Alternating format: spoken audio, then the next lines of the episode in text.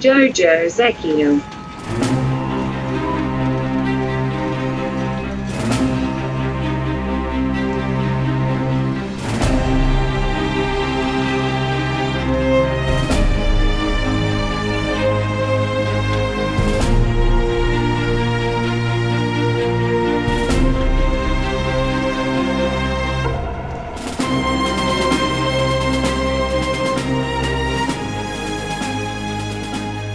Bien bonjour, je vais vous parler aujourd'hui du film Les Chevaliers du Zodiaque, la légende du sanctuaire, qui sort le 25 février, c'est-à-dire demain au moment où j'enregistre.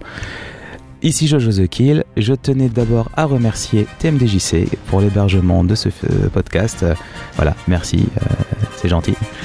Alors, Les Chevaliers du Zodiaque, c'est un dessin animé qui est extrêmement connu des, de, la, de la génération euh, qu'on appelle les adolescents.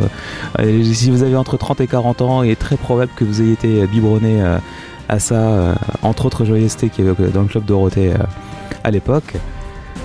voilà, donc le film est une espèce de reboot de la séquence, de toute la séquence où, les chevaliers traversent les 12 maisons du zodiaque pour aller se confronter au grand pop, on va dire. Voilà. Donc si vous connaissez pas l'histoire d'origine, c'est pas très grave. Vous pouvez prendre le film en plein vol, comme ça.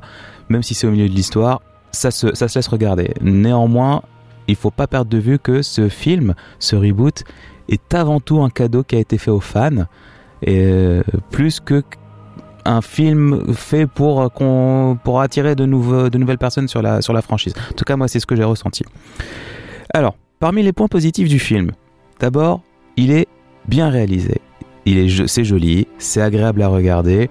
Donc euh, voilà, ça bouge bien, ça pète dans tous les sens. Euh, il y a de l'action. Euh, voilà. En, termes de réalisation, voilà, c'est pas c'est pas le film du siècle, mais c'est quand même très très bien fichu. Ensuite, et ne, boudons pas notre plaisir. Bah, c'est quand même jouissif de voir nos chevaliers préférés évoluer sur un, grand écran de ciné comme ça. voilà, ça fait quelque chose. Le doublage. Le doublage est à la hauteur des attentes qu'on pouvait en avoir. En tout cas, il n'a pas déçu comme on pouvait le craindre. Les voix sont bien choisies et il y a plus que trois euh, doubleurs pour faire l'ensemble du, du, cast. Alors ça, c'est plutôt sympa. Ensuite, le film a de nombreuses touches d'humour, nettement plus en 1h30 de, de film que dans toute la série animée et le manga réuni. Donc voilà, c'est plutôt, moi je trouve ça plutôt agréable. Il y a des gens que ça va peut-être agacer. Ça, c'est une histoire de goût. Ensuite, je vais passer au point négatif maintenant parce qu'il y en a quand même quelques-uns. D'abord, et alors là c'est relativement subjectif, mais je trouve que le film a subi beaucoup trop d'influence américaine, notamment en termes de design et de mise en scène.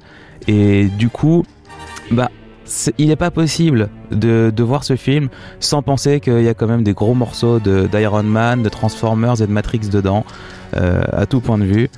Et moi je trouve ça un petit peu dommage parce que Senseiya est une licence qui a une très très forte identité et quelque part elle la perd en se diluant avec des éléments qui viennent d'autres d'autres enfin d'ailleurs et qui collent pas trop avec l'idée que, que en tout cas que moi je me faisais euh, de, cette franchise.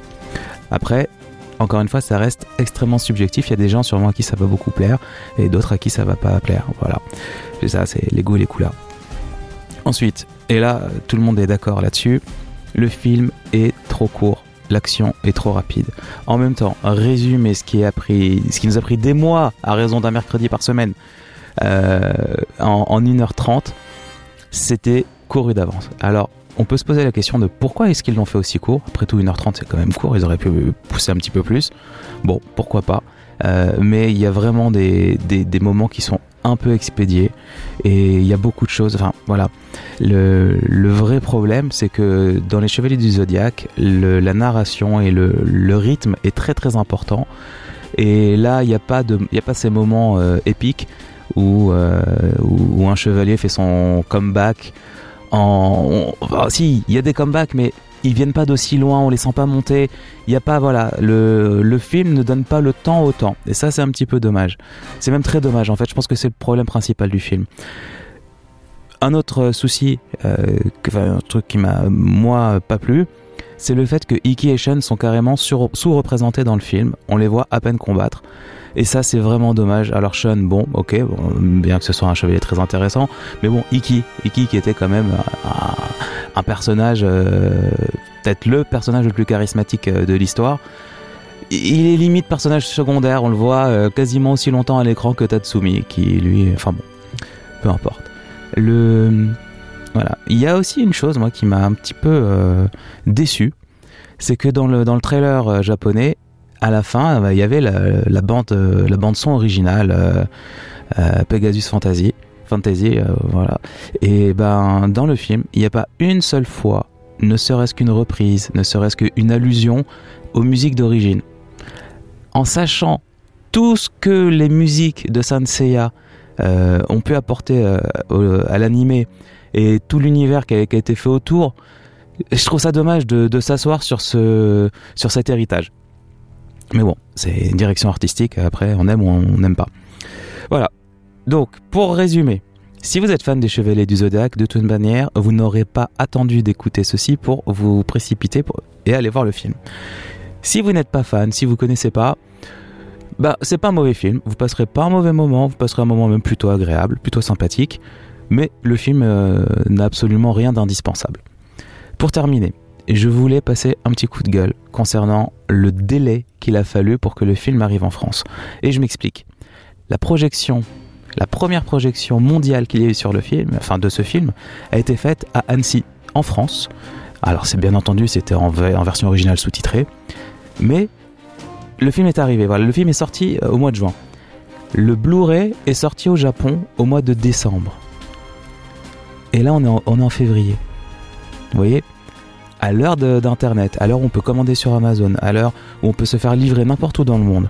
Je parle même pas du téléchargement illégal, mais à l'heure où on a accès à un tel, euh, un tel euh, objet, à un tel contenu, comme on veut, quand on veut, devoir attendre, la, passer presque trois mois depuis la sortie du Blu-ray au Japon pour voir le film en France, bah, moi je trouve que c'est dommage. Je trouve qu'ils ont peut-être loupé quelque chose et je crains que de nombreuses personnes se soient déjà procuré le film de manière légale ou pas, la question n'est pas là, mais qu'ils l'aient vu et que du coup ils n'aillent plus le voir en salle. Et ça, ce serait vraiment vraiment dommage parce que euh, il y a, c'est quelque part, je trouve que c'est loupé le coche. Voilà. Dernier élément, il y a des choses dans le film qui laissent penser qu'il pourrait y avoir une suite. Alors est-ce que c'était juste pour faire est-ce que c'était juste du fan service ou pas? Je ne sais pas. Mais en tout cas, on peut attendre peut-être quelque chose. À bientôt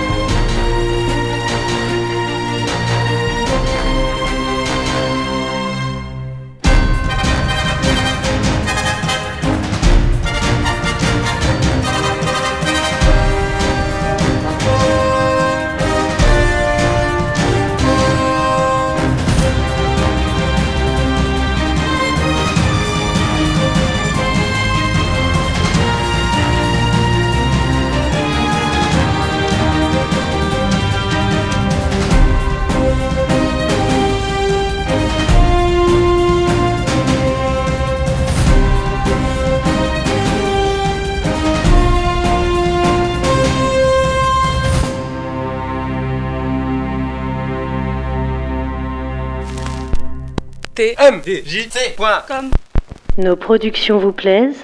Vous avez envie de nous laisser un pourboire et retrouver du contenu exclusif? Alors rendez-vous sur premium.tmdjc.com.